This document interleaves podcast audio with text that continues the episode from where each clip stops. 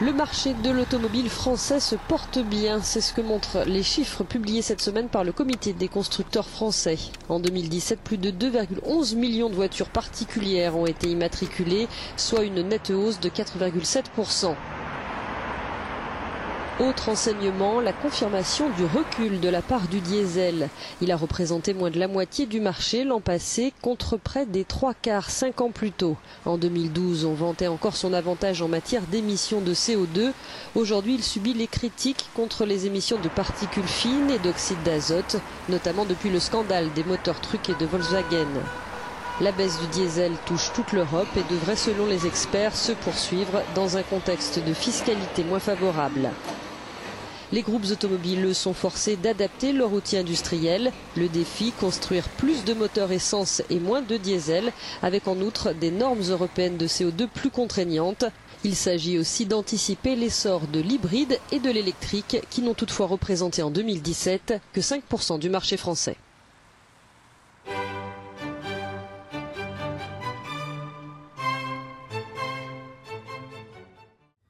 Vous avez entendu que 5% du marché alors qu'on nous bassine avec la pollution, 5% de l'hybride et de l'électrique, c'est encore vraiment peu alors qu'on n'entend parler que de ça. Euh, J'ai même entendu parler que le gouvernement d'ici 2024 voulait stopper la création de voitures diesel et qu'à Paris il n'y aurait plus du tout de diesel qui va rouler. Mais vous savez pourquoi on veut supprimer le diesel? Bah, en fait, les moteurs aujourd'hui euh, des voitures diesel, ils fonctionnent euh, avec le principe de la combustion. Et le problème, c'est que lors de la combustion, tu rejettes beaucoup de CO2. Et ce CO2, en fait, c'est un gaz toxique qui peut provoquer la mort, mais à très forte dose.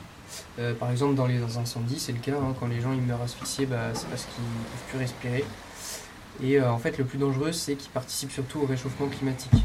En fait, le CO2, c'est un gaz à effet de serre. C'est-à-dire qu'il permet à la chaleur de rester au contact de la Terre, comme une serre de jardin un peu. Et euh, ce qui accentue fortement aujourd'hui le réchauffement climatique, et c'est l'un des, principaux problèmes de l'État aujourd'hui. Mais là, tu parles que des problèmes autour des voitures diesel.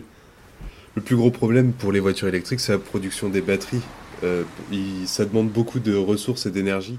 Par exemple, pour euh, extraire le lithium, qui est un des composants principaux de- des batteries des voitures électriques, euh, il y a une étude qui a été menée en 2013 par l'Agence de protection de l'environnement des États-Unis et qui montre que l'extraction du lithium, ça pose de gros problèmes d'écotoxicité et que c'est lié à de fortes émissions de CO2. En plus de ça, des études ont montré qu'il n'y aurait pas assez de lithium dans le monde pour équiper tout le monde avec des voitures électriques. Du coup, ça revient à exploiter le pétrole euh, ou une, une énergie fossile. Attends, La production n'est pas le seul problème environnemental. Le recyclage, c'est également une autre problématique fondamentale. En effet, tu sais que les batteries n'ont pas une durée de vie infinie. Imagine, quand elles tombent en panne, il faut les prendre en charge, les recycler, pour éviter que leurs composants polluent nos décharges. Sauf que, en fait, c'est plus compliqué que ça. Tiens, aujourd'hui, rien qu'en Europe, juste 5% des batteries lithium sont recyclées. Alors bien sûr, avec le développement de voitures électriques, une filière de recyclage devrait émerger, notamment grâce au concept de responsabilité élargie du producteur. Mais même avec une filière spécialisée, les choses semblent quand même compliquées. D'abord parce que les batteries sont différentes selon les constructeurs. C'est donc difficile d'élaborer un processus standardisé pour recycler ces batteries. Ensuite, parce que même en recyclant, aujourd'hui on est incapable de récupérer 100% des matériaux utilisés. Par exemple, le lithium, difficile à récupérer sous une forme suffisamment pure pour être réutilisé par la suite. Tiens, dans une étude menée en 2016, les scientifiques ont estimé que les méthodes actuelles de recyclage permettent de récupérer entre 50 et 85% des matériaux, grâce notamment à des processus hyper complexes. Apparemment, on pourrait amé- améliorer ces rendements, mais au vu du prix d'autres processus, ça paraît très compliqué. Autrement dit, même si on arrive à développer une filière de recyclage efficiente et efficace, ça ne sera pas sans coût, sans coût économique et surtout environnemental très important.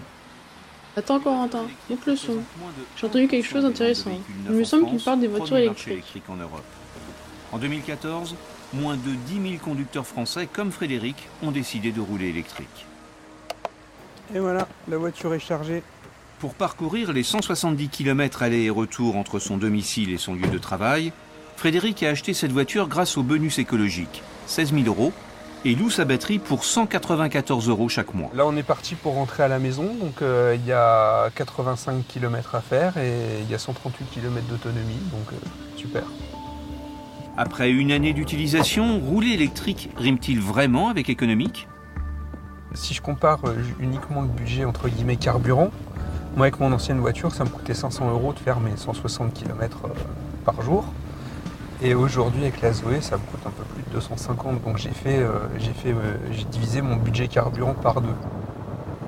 Frédéric n'aura également dépensé que 50 euros pour la première révision des 30 000 km au lieu de plusieurs centaines d'euros pour une voiture thermique. D'ailleurs, j'ai entendu parler des accords de Paris.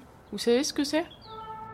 Les accords de Paris, c'est des accords qui ont été conclus entre tous les pays du monde dans le but de ralentir le réchauffement climatique. C'est une démarche qui a été lancée par les pays les plus touchés par le réchauffement climatique. C'est l'alliance des petits États insulaires comme Cuba ou les Bahamas.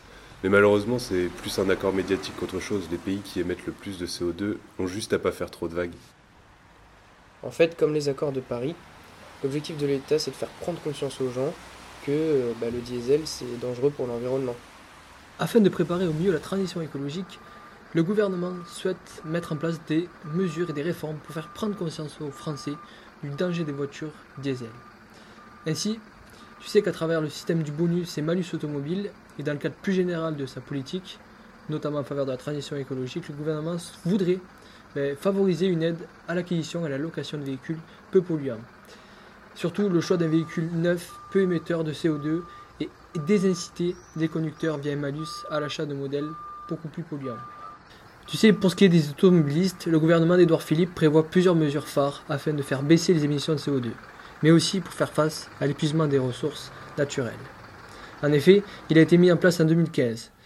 Euh, ça, vise ça vise à favoriser le remplacement des véhicules anciens par des véhicules plus propres, la surprime, c'est une surprime à la conversion automobile qui peut atteindre 4000 euros pour les véhicules diesel et imagine près de 5000 euros pour un véhicule électrique, voire hybride.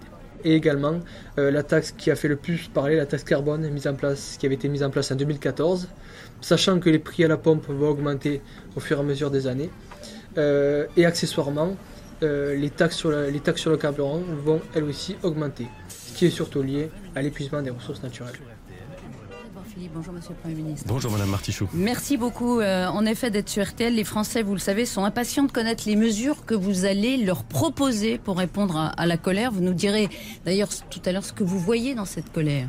Et si ce mouvement des Gilets jaunes samedi vous inquiète, mais d'abord, est-ce que vous révisez, euh, Monsieur le Premier ministre, la fiscalité écologique? Est-ce que vous allez annuler les hausses des taxes de carburant qui pèsent sur les portefeuilles?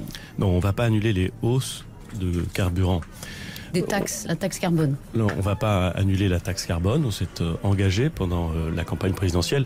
J'observe d'ailleurs que le président de la République s'est engagé pendant la campagne présidentielle, comme d'ailleurs tous les autres candidats qui semblent l'oublier euh, aujourd'hui, à organiser un système dans lequel on va progressivement faire peser sur le pétrole et, et donc sur le carbone et donc sur la pollution euh, une partie euh, des prélèvements fiscaux plutôt que sur le travail.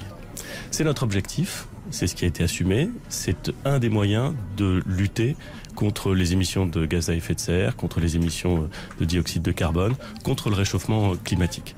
Donc nous n'allons pas changer de pied, nous n'allons pas renoncer à être à la hauteur de cet enjeu qui est considérable. Les hausses de janvier prochain, par exemple, en gros 3 et 6 centimes, euh, essence diesel, vous les maintenez Nous allons les maintenir, nous allons rester cohérents et déterminés avec ce que nous avons annoncé, ce que nous avons présenté aux Français au moment de l'élection présidentielle et au moment des élections législatives. Mais nous avons également entendu euh, le besoin exprimé par les Français d'être accompagnés dans cette transition, car elle est difficile. D'ailleurs, pour nous aider à rouler plus vert, le gouvernement a mis en place, en août 2019, la prime à la conversion, pour qu'on se sépare de nos anciens véhicules polluants. Je crois qu'il est possible de recevoir 5000 euros de subvention pour l'achat d'un véhicule électrique en cédant son ancien véhicule diesel. Mais les montants varient en fonction des revenus, je pense, de la voiture achetée. De plus, j'ai entendu parler d'une autre aide, le bonus électrique, qui permet de réduire le coût d'achat d'une voiture électrique. En général, une voiture électrique est plus onéreuse qu'une voiture thermique. Ce bonus s'élève à 6 000 euros maximum pour l'achat d'une voiture électrique. Ce bonus est souvent compris dans les prix de vente pour entre guillemets réduire les tarifs affichés. On oublie surtout l'autonomie des voitures électriques. C'est un gros problème aujourd'hui. La voiture qui a le plus d'autonomie, c'est une Tesla aujourd'hui, elle dépasse pas les 600 km. Après, on peut retrouver la Hyundai avec 482 km. Et en moyenne, en fait, c'est aux alentours de 300-350. Ça empêche les gens de faire des longs voyages, c'est des contraintes énormes. Ils sont obligés de recharger leur voiture souvent, donc euh, ça empêche vraiment les gens de passer un cap et d'acheter beaucoup de voitures électriques, surtout en raison de ce problème d'autonomie.